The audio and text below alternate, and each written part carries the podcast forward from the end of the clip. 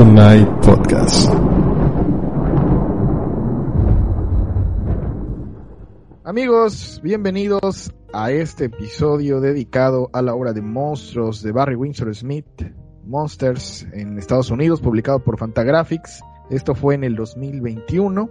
De este superautorazo, Barry Windsor Smith es de los grandes eh, autores, de los artistas clásicos. Ha hecho obras importantísimas, pero probablemente esta sea su, su obra definitoria.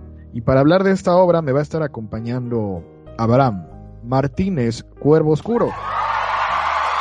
Buenas noches, Miguel. Buenas noches al público del Tonight Podcast. Un placer estar de nueva cuenta con todos ustedes. Y por supuesto, con el generalísimo, con su gorra y sus barras y estrellas firmes. Saludo, señor, sí, señor, Pollicio en cabina. General Pollicio, que está ahí aceptando las, la- los saludos de aquí de Abraham. Yo soy Miguel Ángel Hernández y pues esto vamos a hablar de, de este cómic, Abraham. Tú lo tienes ahorita fresquecito, eh, tienes unos minutos que acabas de terminarlo. Una obra, eh, yo ya te platicaba de hace unas semanas, densa en muchos sentidos, pero sí te deja al final de la lectura, o al, menos a mí sí me dejó con cierto hueco, con cierta, mm, ¿cómo podemos decirlo?, tristeza por, por lo que cuenta pero cuéntame tus, tus primeras impresiones y ya luego empezamos este, a platicar de la obra para que animar a la gente a leerla. Tú, tú dinos. Pues, pues mire, Miguel, sinceramente este, estoy conmovido. Es una obra muy poderosa emocionalmente hablando. Es un trabajo denso de, prácticamente 400 páginas que se desarrolla casi, casi en tiempo real televisivo. Y, y esa experiencia es lo que hace que te impacte tanto este desarrollo de la tensión hasta llegar al, al, a, las, a los desenlaces de cada etapa. Eh, es una obra que definitivamente es muy recomendable para, ojo, lectores maduros en todos los sentidos. Qué bueno que aclaras eso. Sí, esta, esta obra es, es para adultos. Yo diría también que son para, para lectores que ya tienen callito, no es para lectores nuevos. Obviamente para los fans de Barry Windsor Smith no se pueden perder esta obra. Y um, a quién más se la podemos recomendar? Autores de cómics y a, y a personas que quieran, eh, de repente dentro de los cómics hay, hay una gama grandísima, ¿no? De, de géneros. Y yo creo que a los psicólogos o a la gente que esté buscando cómics que hablen de, de maltrato familiar o de traumas después de eventos eh, muy fuertes, en este caso pues es de la guerra, este es un cómic que se adentra mucho y muy bien en esos temas. Entonces yo creo que a la gente que está buscando lecturas de ese tipo, un buen drama, es, este cómic debe estar en, en, esa lista. Pero pues hay, hay, hay mucho de qué platicar de la obra, Abraham. Um, me gustaría comenzar con la historia detrás de la obra que viene platicada en el intro del, de este libro, eh, que en español publica Dolmen. Ya decíamos que en inglés la, la obra original es, es de Fantagraphics. Eh, no sé si tú la quieras platicar o la vamos platicando, tú, tú dime. Pues si quieres em, empieza tú, este, hablar de lo que hay detrás de, creo que es una historia también bastante interesante y ahorita la vamos complementando. Bueno, pues primero tenemos a, Barry Windsor Smith y pues van a decir, bueno, ¿y este señor quién es? La mayoría lo conocen por su trabajo, eh, sobre todo en, en, Weapon X, donde en una obra en la que no pone, no pone eh, globos de texto, o sea, no hay, no hay realmente a quién estar siguiendo a un personaje, sino que con cajas de texto que nosotros vamos adivinando o vamos eh, colocando esa información en los médicos, en los investigadores, en, en, todo lo que está pasando, nos va contando lo que podría ser el origen de Wolverine. Y, y, no el origen, es un origen entre comillas, es más bien como le pusieron sus, su adamantium sus, en sus garras. Eh, hace años Wolverine era un personaje muy misterioso, no sabíamos cuál era su pasado realmente. Entonces esta obra escudriña un poquito en ese pasado y se nos hizo muy interesante, ¿no? Porque es un, un, personaje con muchas aristas. Sin embargo, pues Barry Windsor Smith no es lo primero que hizo, no hay mucha gente que lo conoce por su trabajo de Conan. Ya platicamos bastante en nuestro episodio especial de Conan el Bárbaro. Eh, um, es, es un autor muy diferente a, los demás porque ah, para empezar su trabajo gráfico tiene mucho que ver con los renacentistas, ¿no? Se le ha comparado mucho hasta con, con Rafael por su estudio anatómico, por los músculos, cómo hace las, las derivaciones, ¿no? De, de, cada fibra muscular, de cómo, cómo se contraen o cómo se extienden los músculos. Eh, es un, trabajo muy, muy plástico, mete mucho achurado, mucho sombreado eh, ah, y, narra muy bien.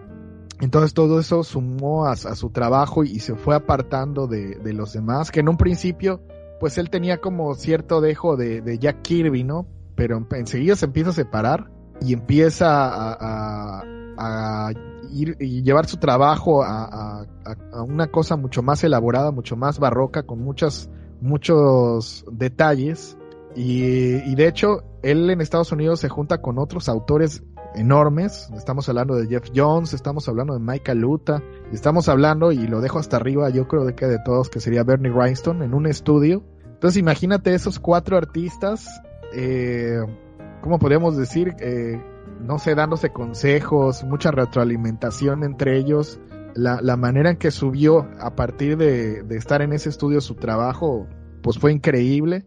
Y ya decía yo, ¿no? esto fue a finales de los setentas cuando hacen este... De hecho, publicaron, su, ese estudio publicó un libro que se llamó igual que como se llamaba el estudio, Dragon Dreams, así se llamaba, Los Sueños del Dragón. Y ya en los ochentas, pues sí es cuando ya hace su trabajo en Iron Man, es cuando hace Weapon X, que es, que es lo más conocido de él. Ya después en los noventas hace varias obras en Valiant, porque queda un poco peleado con Marvel y aquí es donde vamos a tener que hacer como un paréntesis para seguir este después platicando un poco más, más de Barry Windsor Smith. Pero ese paréntesis es justo que él quería hacer una historia para Hulk. Eh, um, estamos hablando de que es el año del 1984. Ya Barry Windsor Smith había hecho cosas para Iron Man. Y, y pues tenía esta idea, ¿no? De, de hacer esta historia donde pues iba a hacer que mm, la manera en la que los rayos gamma afectan a Bruce Banner, sí, le iban a dar sus poderes, pero en realidad no había un catalizador. El catalizador iba a ser un trauma que le había dejado el maltrato eh, familiar que había recibido por parte de, de su papá, ¿no? Entonces, él empieza a desarrollar esta historia poco a poco pues iba con los editores y les decía, mira, ahorita tengo esto, ya tengo esta estructura, no, que muy bien, que está bien, que, que a ver, este sigue mandando cosas porque pues él no, él sobre todo era dibujante, ¿no? No se dedicaba mucho a escribir y a lo mejor esa novatez pues le hacía ir mucho con, con los editores para que el trabajo quedara bien, él tenía, era, era perfeccionista en ese sentido y, y por eso iba a que le, le dieran los trabajos de sus adelantos, pero resultó que pues este le agandallaron la historia. Bill Mantlo, que es otro escritor ahí de Marvel, como que vio ahí en los escritorios, ¿no? Que iban dejar, iba dejando sus avances y como que los leyó. Y entonces él, en el número 312 de Incredible Hulk, pone una historia donde estaba prácticamente la premisa que Barry Windsor Smith había escrito. Y Barry Windsor Smith dijo, oye, ¿cómo? O sea, a mí se me ocurre la, la idea y este se pone el, el, sombrero, no es justo, que no sé qué, y, quedó como muy sentido con Marvel, sí hizo algunos trabajos que, que, le quedaban casi que por contrato, pero decide mejor salir de Marvel, obviamente no le gustó que le robaran la historia, sin embargo siguió trabajando en, en esa porque él tenía más cosas que contar, y entonces se va Valiant, en Valiant pues tuvo éxito con Shadowman, con Eternal, con Bloodshot, con Turok, entre muchas otras cosas, ¿no?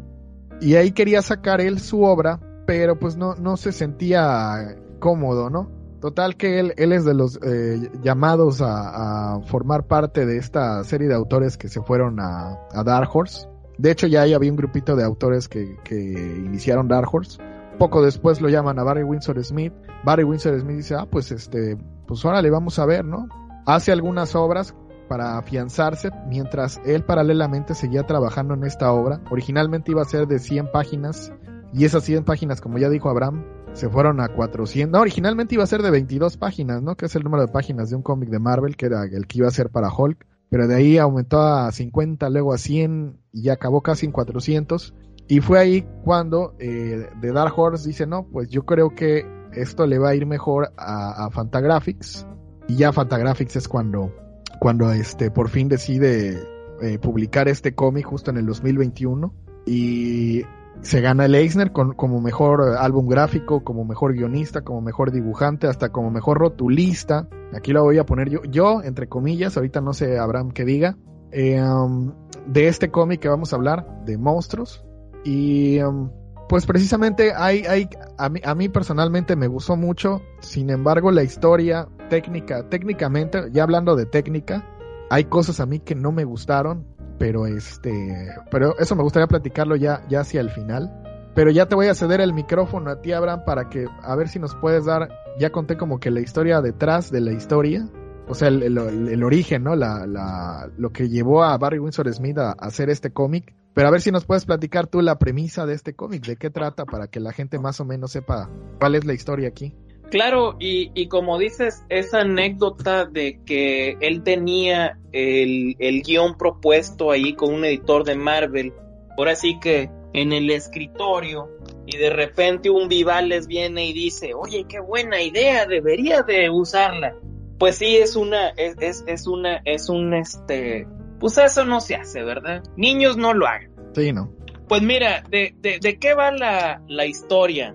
Eh, entonces, ¿qué es lo que pasa? Bueno, en esta historia, básicamente se nos habla de un, de un tipo que trabaja en el ejército, un tipo afrodescendiente, que tiene que reclutar a, a muchachitos para, para, este, para las Fuerzas Armadas. Se topa con un muchacho llamado este, Bailey, apellidado Bailey, que le, le, falta un ojo, está tuerto y lo enrola. Dices un poco bobo, pero, pero bueno, funciona para el programa. Él se queda con un poco de culpa porque ha oído rumores de que ese programa para el que él está reclutando jovencitos, o sea, el programa Prometeo, una clara referencia al moderno Prometeo de, de este de Mary Shelley que es Frankenstein entonces él tiene él tiene pesadillas vive con su esposa con sus con su hijo y, su, hijo mayor Lee su, su hija menor Nina una niña pequeña. Y descubrimos que efectivamente eh, Bailey a través de experimentos llevados a cabo por por un eh,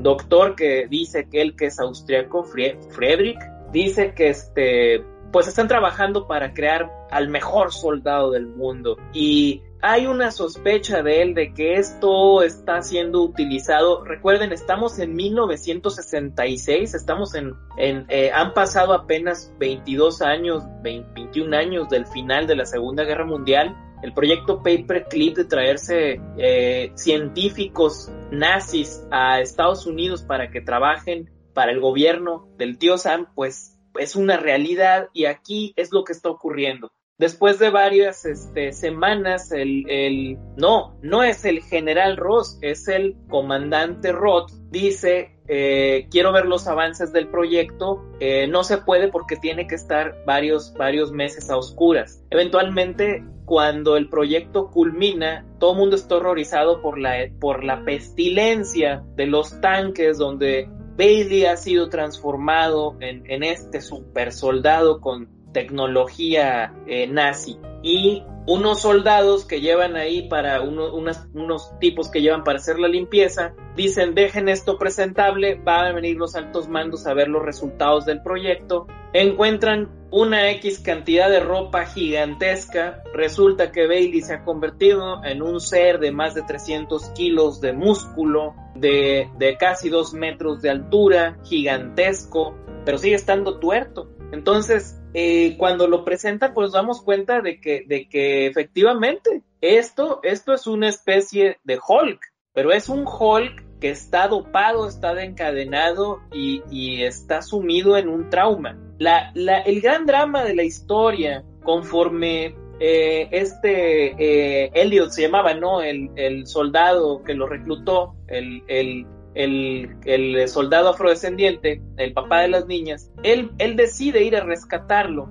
porque sabe que está mal. Y nos damos cuenta que él, en este periodo de tiempo que estuvo deprimido y dado de baja o de licencia por haber reclutado a, a Bailey, haberlo entregado estos experimentos que él sabe que están mal, está muy obsesionado con volver a leer cómics los cómics que él leía en la década de los 40, de los 30 en su infancia, porque él dice que recuerda a una mujer hermosa y angelical que le dio algo, le dijo algo y él, él y se lo anotó en un cómic, pero no lo encuentra. Y después de muchos meses, él recuerda y, y tiene esta revelación y le dice a su hija Nina, cuando llegue el momento ayúdale a papá. Él emprende la búsqueda de ir a este centro de investigación. Estamos en Ohio, ya es noviembre, ya está haciendo frío y rescata a, punta de pistola y de insubordinación. Estoy de acuerdo contigo que esto es un poco inverosímil que un soldado, creo que es teniente, pueda entrar a un, a un este, eh, complejo militar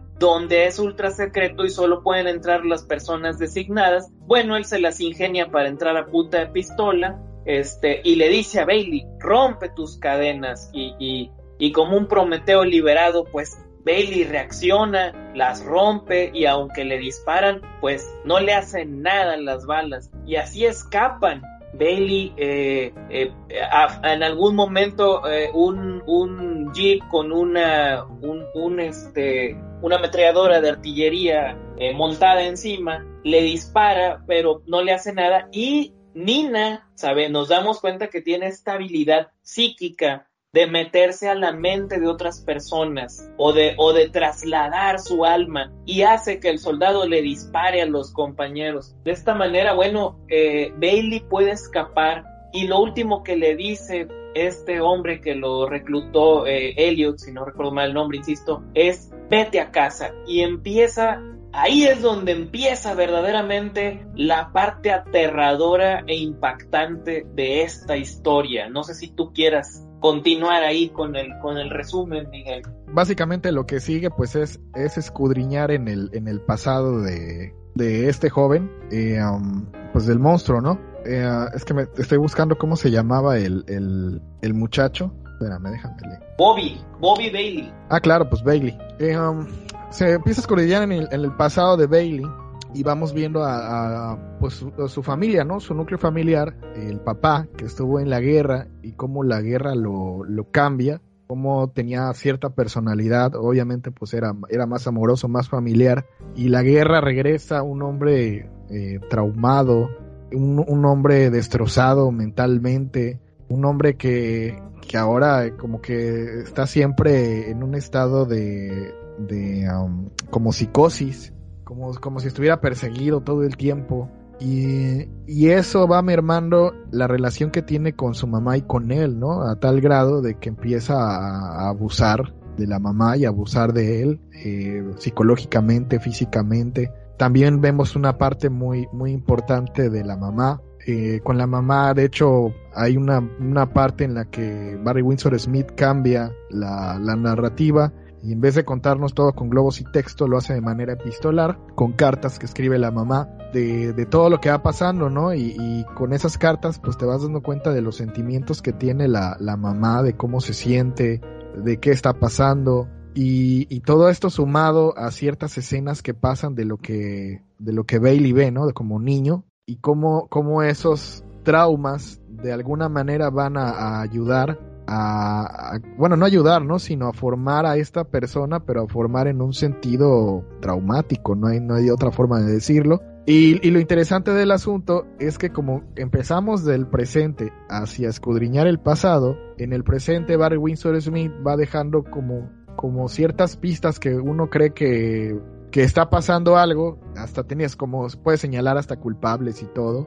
y ya luego vas a ver que pues en realidad Bailey no tenía tanta culpa, ¿no? Que en realidad pues lo que pasaba era tanta y tanta, o sea, va, va descudriñando muy bien, va desenredando más bien sería la palabra, va desenredando muy bien toda la historia, todos los, este, las semillitas que deja al principio las va explicando, y al final pues te quedas con este drama muy fuerte, ¿no? Y que con, con imagínense todo, todo lo que tiene este, este cómic que, que, te habla de, de, tantos problemas que hay en la, en la sociedad. Eh, contando una historia acerca, ya lo decía Abraham, del, del mito de Prometeo, que, que Mary Shelley utilizó para su libro de Frankenstein, pero pues que en realidad es una tragedia griega muy antigua, ¿no? Se supone que Prometeo, pues es un fulano que se robó el fuego de los dioses Y Zeus dijo, ah, te andas robando las cosas de nosotros, te voy a castigar. Y lo condenaron, ¿no? Entonces un águila todos los días iba y se comía su hígado. Pero en la noche cuando él se dormía, no solo le comía el hígado, ¿no? sino que lo dejaba ahí medio destrozado, pero en la noche él se volvía a recuperar, se regeneraba y luego, y luego al día siguiente otra vez el águila lo iba a devorar y entonces vivía en un eterno sufrimiento. Y así vivió Prometeo, ¿no? En un, en un eterno drama hasta que por, por, por hacer algo mal y este y ya la historia del mito del mito griego pues Hércules mata al águila y ya libera a Prometeo pero mucho de ese drama se ha utilizado en muchas obras, no nada más en Frankenstein, sino en obras en las que por un error o por cierta situación un personaje vive vive con un montón de problemas todo el tiempo, todo el tiempo, todo el tiempo y, no le ve salida, ¿no? Y, y, un poco le pasa esto a Bailey y aquí escudriñamos en, en, bueno, ok, tiene todo esto Bailey, pero, pero ¿por qué, no? ¿Cuál es, cuál es la situación? ¿Por qué es un, un personaje tan atormentado? Y Barry Windsor Smith, así poco a poco y detalladamente, te va especificando, mira, él es así porque le pasó esto, pero a, su vez a su papá le pasó esto. Incluso se toma un, buen tiempo con el, el, militar que ya platicaba Abraham, que, que pues sintió remordimiento al llevar a Bailey a ese experimento. Y escudriñamos también en el pasado del, de, de este de esta persona del ejército, ¿no? También vemos a su familia, cómo la hija de él eh, va a tener un papel importante con esos poderes psíquicos que tiene. Entonces sí, sí, mm, no sé qué más decir, Abraham, sí te deja... A, mí cuando, cuando yo terminé de leerlo sí, sí, sí me quedé como medio, como medio deprimido, como, como que sí te da el bajón. Pero pues es, es el punto, ¿no? De, un, de una historia de drama que, que te haga reflexionar, que te haga pensar. Claro, lo que estamos viendo aquí, la razón de por qué nos, altera y nos impacta tanto, y esa es la función del arte al final de cuentas, generar y transmitir, es que este retrato de los episodios de violencia doméstica del, del papá de Bobby, eh, este que se llama, bueno, es Bailey también, pero se llama Tom, eh, es real esta espiral de violencia que se va incrementando, que empieza con un ¿qué es eso? Ay, es una pistolita tirapapas. ¿Quieres ver una pistola de verdad? Y saca la pistola el tipo y, y sabe que el niño tiene miedo. Ay, la dispara, ¿no? Sabe que, que lo está violentando. Incluso ahí llega, llega este oficial de policía y le dice, o este, si tiene permiso de portar armas. Yo soy un soldado, yo hago lo que quiera. No, usted es un civil, está en su casa y si no tiene un permiso va a haber problema. El cómo eh, la violencia verbal hacia su esposa, los insultos, eh, esta manipulación donde de repente agarra la pistola y dice, este, me voy a matar y se la pone en la cabeza, hasta llegar a a un momento que no quiero spoilear, pero, pero que es ver, para mí ese es el clímax de la historia.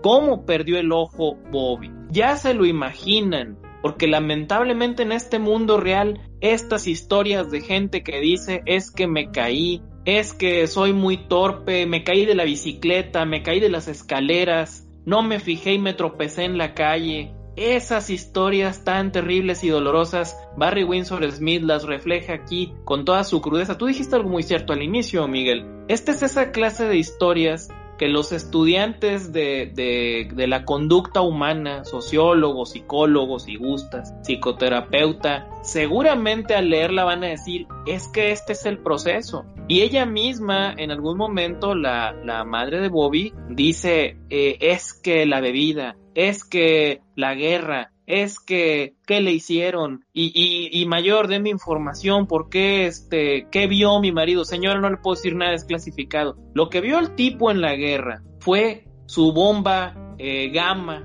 mental de algo que él ya traía porque de eso va toda la historia. Este tipo ya andaba mal. Cuando llega a, Alemania y encuentra este eh, estos cadáveres de los científicos nazis que se suicidaron, que los bueno, bueno, aparentemente se suicidaron, este, y empieza a oír estas voces que le dicen, tu mujer te engaña, tu mujer está con él, él recuerda, ah, sí, llevé el carro con el mecánico, el mecánico se está metiendo con tu mujer y ella se está riendo de ti. Todo eso que podemos decir, oye, es que, es que en algún momento algo había ahí entre los nazis que, que le hizo imaginar eso, pues sí, pero una persona con, con dos gramos de decencia dice, mentira, son loqueras, este, ¿por qué tengo que escuchar esto? Sí, eso no es cierto, pero él lo asume como algo verdadero y se queda con ese odio.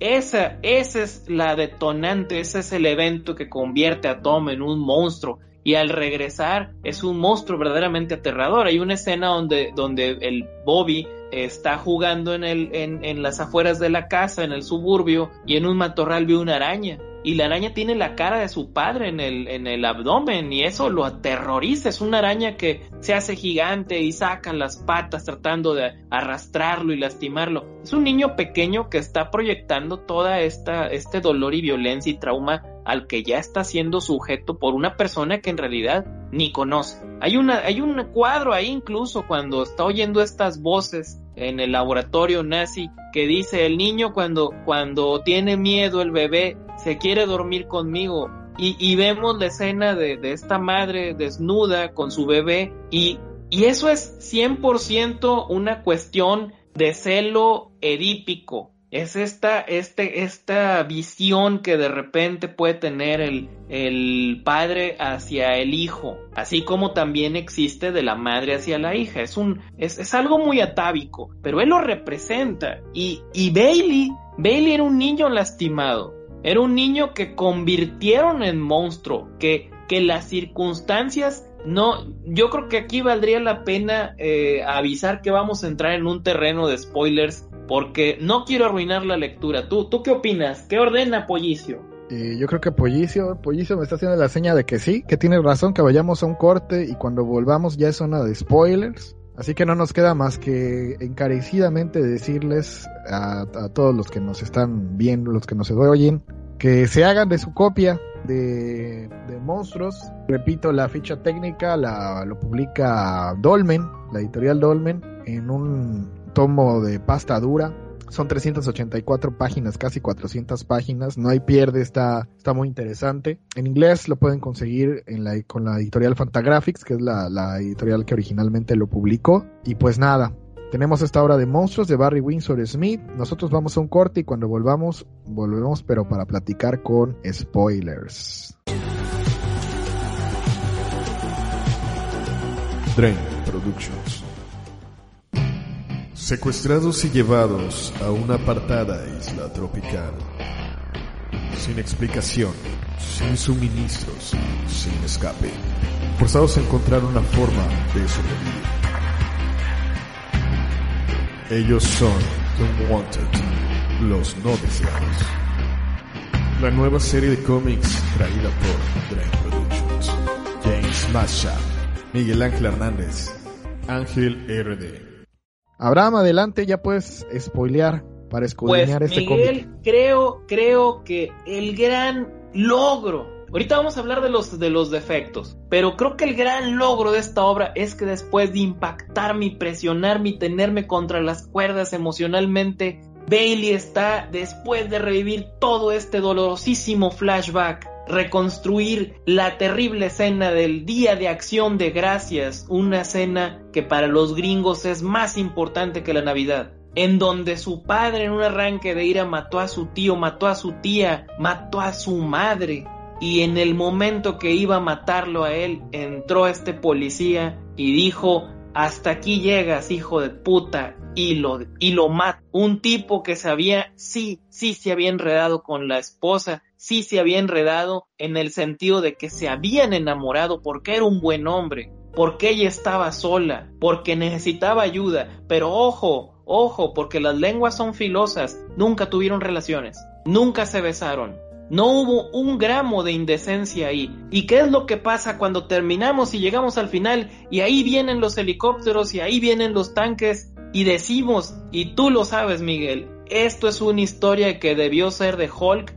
¿Cuál es el gran cierre? El monstruo va a salir furioso a destruir helicópteros, a destruir tanques, because Hulk smash, Hulk hates Rod. Pero no, no, la la bomba gamma de esta historia, los experimentos genéticos que provocaron un crecimiento acelerado de la masa muscular, también le dieron cáncer a Bobby y Bobby está muriendo, solo volvió a su casa a morir. Y eso es fácil decir que es anticlimático cuando estás esperando un Ultimates, pero cuando estás hablando de una historia dramática, esto es terrible. Y no sé ahí tú cómo lo viste. Fíjate, yo, eh, sí me voy a ir a, bueno, hablando de, como tú dices, primero vamos a hablar de, las partes fuertes de la obra. Eh, um, la, la, manera en la que escudriña Barry Windsor Smith en cada personaje le da un tiempo grande a, cada uno de, de, los protagonistas. A mí me pareció impresionante cómo se mete en la cabeza de cada uno, en la forma de pensar,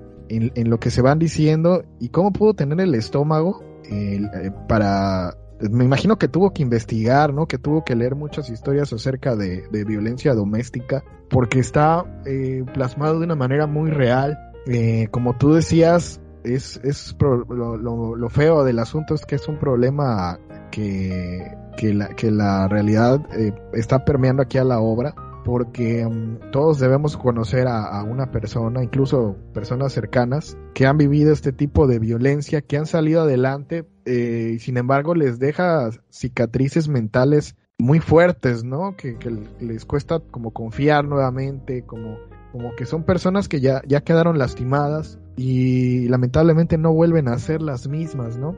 Y estamos hablando aquí de, de, de a quienes lastiman. Ahora imagínate los, los los que producen ese tipo de problemas, los, los, los, pues los violentos, ¿no? La, la, los que cargan con todo el problema hacia los demás, hacia los familiares, hacia las amistades, que pues es fácil, ¿no? Señalarlos como los malos, pero que si empiezas a, a ver en, en, su vida, como decías, pues la, el, aquí en este caso el papá de Bailey, lo, todo lo que le pasó en el, en el ejército, en, la guerra, fue un catalizador porque él ya traía problemas antes, ¿no? Estos celos, estos, esta manera de, de, no tener seguridad de lo que tiene y de cómo en este caso pues eran unas voces, ¿no? Que tenía en la mente, pero que en la vida real pues puede ser alguna amistad o algo así que empieza a calentarle la cabeza a alguien y, y que en realidad no pasa nada, pero con, con, esos mismos traumas que ya traen, pues no dejan de catalizar a, a una persona que, que también está rota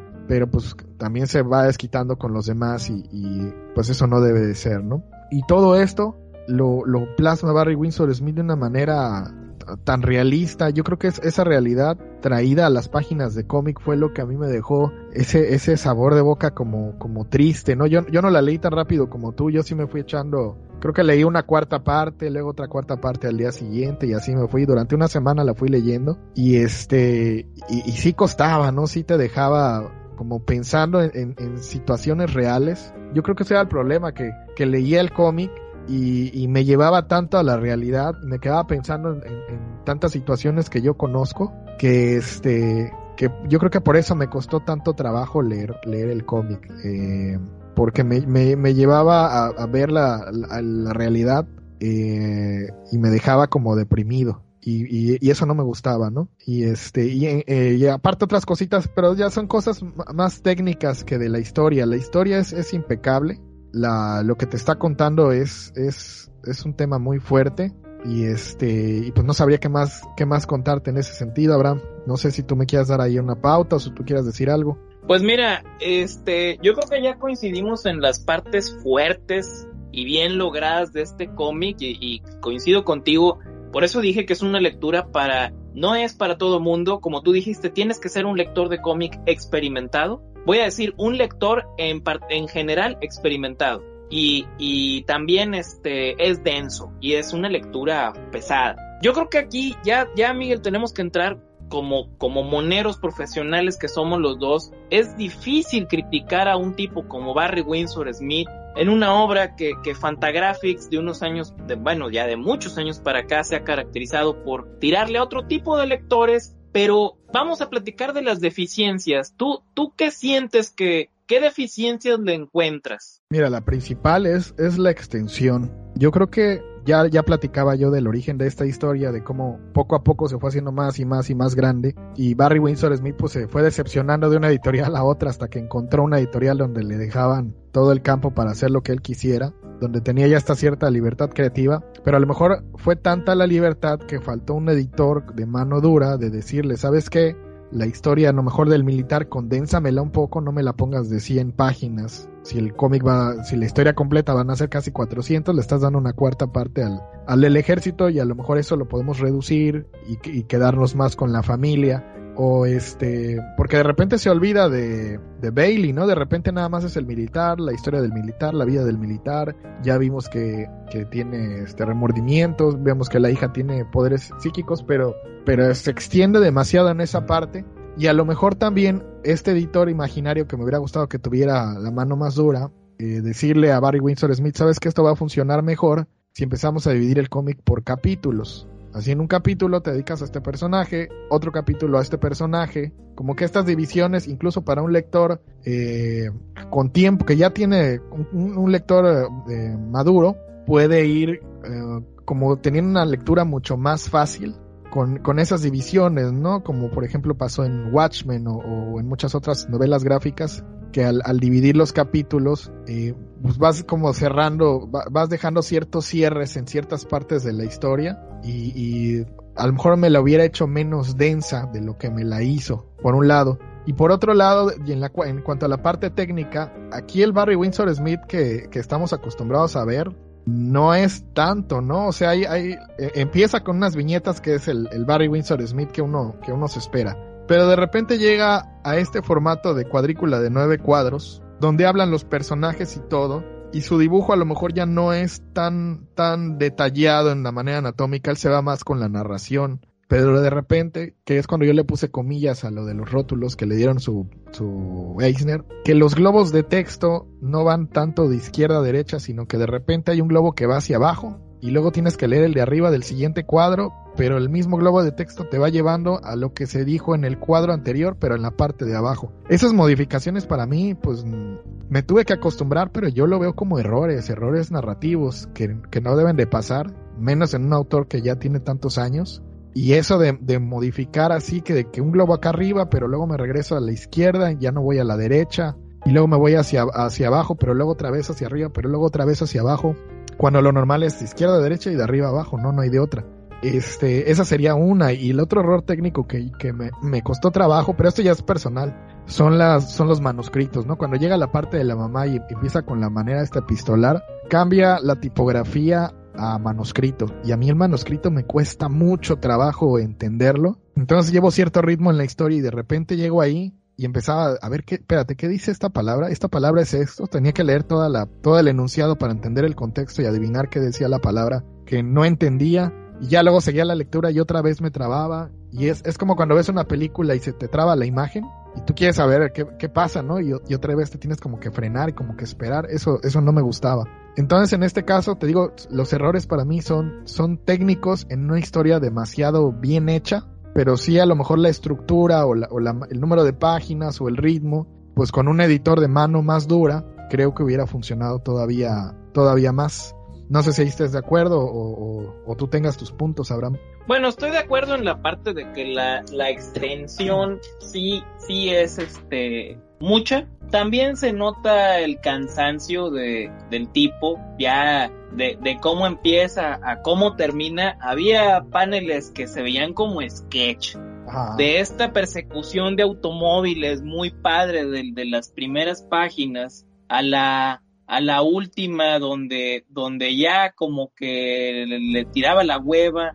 Este, sí, coincido en que la calidad del arte fue de, de más a menos. Eh, que si hubiera sido una historia de 22 está bien difícil, ¿eh? Sí, no, de 22. Pero, no. pero definitivamente creo que la pudo haber hecho en 100, fácil. Yo no, yo con la manuscrita, eh, pues es una cuestión muy de época, porque acuérdate que, que, al menos, bueno, yo nacido en el 75, todavía aprendí a escribir con manuscrita. Puedo escribir en manuscrito eh, o cursiva, ¿sí? Sin embargo, obviamente, pues este, eso quedó en el pasado. Pero en la década de los 40, de los 60, eh, sí, la gente, incluso yo tenía una compañera en la secundaria que era la única del salón que hacía, que escribía sus notas en cursiva. Este, pero bueno, por ese lado lo justifico por el momento. Que, que hagas una lectura que probablemente a la generación actual se le haga imposible o supremamente difícil descifrarla, bueno,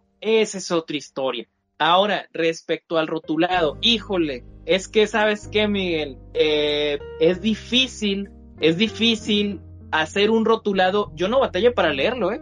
O sea, sí seguía el flujo de la lectura y tenía que retornar a la imagen. Tienes razón en lo que dices, pero yo elaboraba primero el proceso de lectura de texto y después de la imagen. Muchas veces estamos acostumbrados a elaborar primero la imagen y luego el texto. Puede verse como un error. Sin embargo, el hecho de traslapar los globos daba una sensación de interrupción muy bien lograda. El hecho de conectar los globos de esa manera donde se empataba en algún momento lo que decía otro personaje, sí logra esa sensación de dos personas discutiendo con mucha intensidad. Creo que el rotulado, sí tengo que decirlo, sí es un acierto. Ahí estoy, estoy discrepo contigo. Sin embargo, también, como dijiste, tienes que agarrarle el modo. O sea, él propone. El, el, el chiste del rotulado no es solamente que la lectura fluya, sino que te atrevas a aprovechar la, la, ahora sí que la fonética y la onomatopeya. El hecho de cambiar a, un, a una narrativa epistolar también se convierte en un enorme caption, en una enorme caja de texto y una narración en off. Hay partes donde eh, la, la, la esposa de Tom, este, ay, se me fue su nombre, Jenny creo que se llamaba, Jen. Bueno, ¿qué pasaba? Tachoneaba las palabras, rayaba las palabras, como diciendo estoy, tengo esta, entiendo esto, pero no es lo que quiero expresar o me da miedo expresarlo, se interrumpía en la, en la oración y le ponía una raya. Ahí hay una intención y eso está muy bien, es muy fácil, es muy fácil escribir de corridito la carta sin fallas. Esa lectura todos la hacemos, pero poner lo que estoy sintiendo y pensando genuinamente, pero no me atrevo a expresar en palabras, y solo dejarlo bosquejado, eso ya requiere más trabajo literario. No sé si eso funcionaría en un libro, por ejemplo, donde yo estoy leyendo y ocurra eso. Es interesante. No recuerdo haberlo visto. Y creo que eso, eso aporta y eso hace, eh, incluso hay una parte donde este hombre grita, Tom, y, grita en caracteres alemanes, está hablando en, está gritando en alemán. No lo hace con mucha frecuencia, pero sentí que fue una, una buena este, puntada. En general, eh, sí coincidimos en la extensión, coincidimos un poco en la caída del arte. Eh, eh, el juego del, de la caja de texto del, de los diálogos a mí me gustó mucho lo, lo, lo, lo le reconozco viéndolo como rotulista, lo reconozco con lo poco que sé de rotular, pero este, en general, sí, sí es una obra que, este, aunque es muy recomendable, va con el, eh, las etiquetas, ¿no? La etiqueta de, del producto para el consumidor que dice, este, altas dosis de violencia, no se recomienda para menores, este, recomendado para lectores maduros. Sí, es correcto, es una obra densa, creo. Creo que ahí coincidimos los dos porque cuando platicamos de, de en general una sola palabra para definirla, es una obra densa en todos los sentidos y este y pues vamos a las conclusiones, Abraham. ¿Cómo quieres concluir este este bueno, episodio creo que ya lo dijimos todo, no sé si quieras aportar algo más al final. una, una última cosa, eh, el cómic es algo, es una forma de arte, el arte transmite ideas, transmite emociones, transmite eso que nuestra alma quiere decirle al alma de quien recibe la obra. Barry Windsor Smith aquí con, con todas sus, sus deficiencias que ya mencionamos, él decide crear este monstruo per se y nos entrega una obra que creo, creo que tiene que dar más de qué hablar. Yo no la conocía, gracias por la recomendación, Miguel. De hecho, Hay que la, la, recomendaste tú. voy a, voy a tener que hacer un este, te voy a tener que quemar, Abraham, pero Abraham ni, ni la leyó, pero dijo, yo quiero leer esta obra, vamos, te la recomiendo, quiero hablar de ella. Y ya dije, ah, pues a ver, y ya me puse a leerla porque Abraham la había recomendado, pero en realidad yo no sabía que Abraham no la había leído. ¿O no, Abraham? Luego me presentas a ese Abraham. Ha de ser el que intentó Batman Black and White o escribió Plutocracia. no, perdón. Es que sinceramente, mira, es que, es que qué es lo que pasa, Miguel. Conforme uno va avanzando en, en el internet, las redes sociales y las páginas y lo que lee, este, luego yo tendo mucho a guardar cosas. Y digo, esto luego lo reviso y se me olvida. Te juro que no me acuerdo de cuándo te dije eso. Sí, sí, no, la recomendaste y no, pues Pero si qué la, buena si la recomendó Abraham tiene que hacer una buena obra. Y sí, eso sí le atinaste. Le atinaste y este, y hay que aprenderle. Yo creo que mi conclusión, sobre todo para los autores de cómic, eh, mucha de la forma de, de narrar visualmente que tiene Barry Windsor Smith, pues es, es obviamente para aprenderle, ¿no? Donde, donde pone los ángulos de vista para los lectores, por qué los pone, por qué a veces es muy histriónico, a veces sus, sus personajes parece como que están en una obra de teatro, ¿no? Como que uno podría decir, ah, es que está sobreactuado, pero justamente en cómic esto funciona muy bien, eh, que sean los personajes tan expresivos, eh, hay escenas impactantes, ¿no? Hay una escena por ahí de, un tráiler chocando con un automóvil y, Barry Windsor Smith no es una sola viñeta para hacer ese choque, ¿no? Sino que utiliza como tres, cuatro páginas para el choque y te quedas así de que órale, ¿no? O sea, lo que, lo que otro dibujante a lo mejor en uno o dos cuadros hubiera, hubiera utilizado ese tiempo para el, choque, Barry Windsor Smith lo alarga tres, cuatro páginas y cada viñeta vas viendo que, tiene su sentido, ¿no? Que funciona en esa narración. Aquí, contrario a otros, a otros cómics que ha dibujado este Barry Windsor Smith, aquí le mete muchísimo achurado, eh, cambia su manera gráfica común, que es con, con pincel, porque aquí él se está entintando, él está haciendo todo y, y en vez de, se, se, nota que en vez de entintarse con, con pincel está utilizando estos estilógrafos o rapidógrafos, la línea es muy delgadita, con plumillitas y partes con plumillas y partes con, con, te digo, estos rapidógrafos. Y mete muchísimo achurado, pero estos achurados tienen un sentido de iluminación. Para lo mejor lo que está en primer plano, detallarlo mucho, ¿no? Y lo que está en segundo plano, que, que se vea como más alejado, y eso sí no, no le pone textura. Y aparte estas texturas, eh, va metiendo mucha sombra, mucha iluminación. Entonces de repente se ven hasta como, como muy siniestros y de repente no, y de repente hace contrastes. Eh, simplemente la, la portada es, es una viñeta de la página 86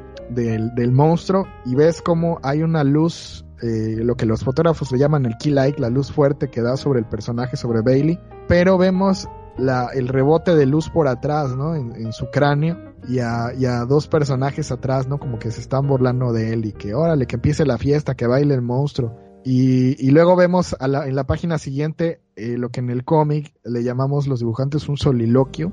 Un soliloquio es poner al personaje sobre un fondo negro. Como en una obra de teatro ponen a alguien en el escenario y solo le ponen un, una luz de manera cenital para que lo importante sea el personaje, pues en los cómics a eso se le llama soliloquio, a dejar al personaje, que en este caso sí pone a los personajes que estaban burlando atrás, pero no vemos nada más, ¿no? Todo lo demás está en negro, el fondo está en negro, y esa manera de recalcar y de narrar, pues no es común entre los dibujantes, ¿no? Eso, eso solo lo hacen los que ya tienen mucho tiempo y que ya se saben esas técnicas y dice, ah, pues la voy a utilizar ahorita, y va y la usa. Y así como esa, hay pero muchísimas, ¿no? Que, que de repente hace un close-up y, y, ese close-up no está ahí puesto porque, porque quiso, ¿no? Sino porque tiene una intención narrativa y de repente se va y aleja la cámara y, y, necesito que se vea todo el escenario, dónde están ubicados los personajes, pero no nada más porque sí, ¿no? Hay, hay un sentido de nuevo narrativo para contar las cosas. Entonces mi conclusión es esta, que, que aparte de la historia, eh, como autores de cómics, ya sea si son guionistas o son dibujantes, eh, ver por qué hace las cosas como las hace Barry Windsor Smith, qué sentido tiene y cómo, ya lo decía Abraham, cómo mezcla este, este tipo de, de, de herramientas eh, narrativas, narrativas en los dos sentidos, en el, en el, el guion y en el, dibujo, cómo, cómo las entrecruza, cómo las, cómo hace este lazo entre estas dos disciplinas para contar una, una historia y, cómo tiene un, un sentido eh, totalmente artístico, ¿no? Cómo, cómo lo combina, pues no hay más que aprenderle, ¿no? A ver, a ver cómo le hizo aquí, por qué como guionista hace esto y cómo lo resuelve con el dibujo. Y luego cómo el dibujo va a ayudar a que la historia que está contando de una manera narrativa este, le va a servir para ir avanzando. Eh, les digo, no hay más que aprenderle, la, historia está bien contada. Yo, yo lo que decía de las cosas técnicas, pues es eso, son cosas, son detalles eh, eh, que para mí un, un editor pues hubiera con mano fuerte le hubiera dado este esos cierres que, yo planteo, pero que en realidad, pues eh, Barry Windsor Smith ya les conté toda la historia de, de, cómo llegó a hacer esta obra, cómo en muchas editoriales pues le ponían ciertas trabas, pero él la quería contar, se tardó casi treinta y pico de años en, que se publicara y al final se publicó como él quiso, ¿no? Es el ritmo y, la forma en la que la quiso contar y, y pues sí es una de las grandes obras del cómic. Eh, no sé si hubiera una lista de las 20 obras fundamentales del cómic, probablemente estaría esta. No, no me atrevo a hacer esa lista, pero quien se atreva a hacerla muy probablemente la, la ponga, ¿no? Monsters de Barry Windsor Smith. Y pues eso, repetimos la ficha técnica, Abraham, para, para quienes lo quieran comprar. Barry Windsor Smith es el autor, la obra se llama Monsters, Monstruos en español, en español por Dolmen Editorial, en inglés por Fantagraphics. Abraham, eh, tus redes sociales, ¿dónde te pueden localizar? Bueno, pues ya se la saben, eh, como Cuervo Oscuro en Instagram, en Facebook, en Twitter, en Mastodon, en Hive Social, este www.fantasías para noctámbulos, eh, Lea Independientes, Círculo Lovecraftiano y Horror. Estamos haciendo todo lo que se puede, Miguel. Estamos en todos lados como Cuervo Oscuro. Perfecto, Abraham. Ha sido todo, amigos. Pollicio nos va a mandar a lo que sigue.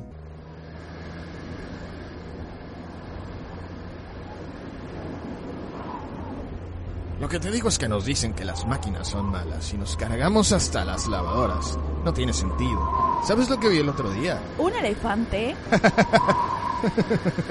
Una quema pública de electrodomésticos.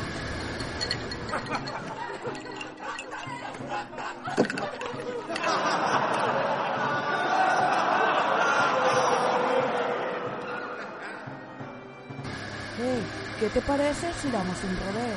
¿Cómo? ¡Hola! Dato, pista. ¡Ah!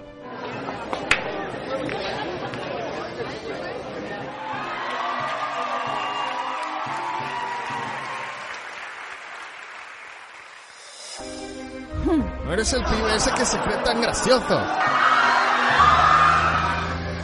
Humor artificial. Fernando León, Miguel Ángel Hernández. Dolmen Editorial. Búscalo en tu librería favorita. Se ha terminado este episodio. No, no se pongan así. Recuerden que el siguiente domingo tenemos otro gran episodio aquí en el Tonight Podcast. Nuestras páginas, pues justo ahí en Facebook, en iTunes, en YouTube y en iBox nos encuentran así tal cual como Tonight Podcast. Déjenos comentarios, reseñas, valoraciones, estrellitas, pulgares arriba. Ya lo saben todos, bienvenido. Las páginas de un servidor, de quien les habla, que soy Miguel Ángel Hernández, me encuentran en Facebook como Miguel Ángel Hernández Art. En Twitter estoy como Miguel ANGH y en Instagram estoy como Miguel Ángel HDZ Art, donde dejo mis trabajos como autor de historietas. Muchas gracias por vernos, muchas gracias por oírnos. Chao.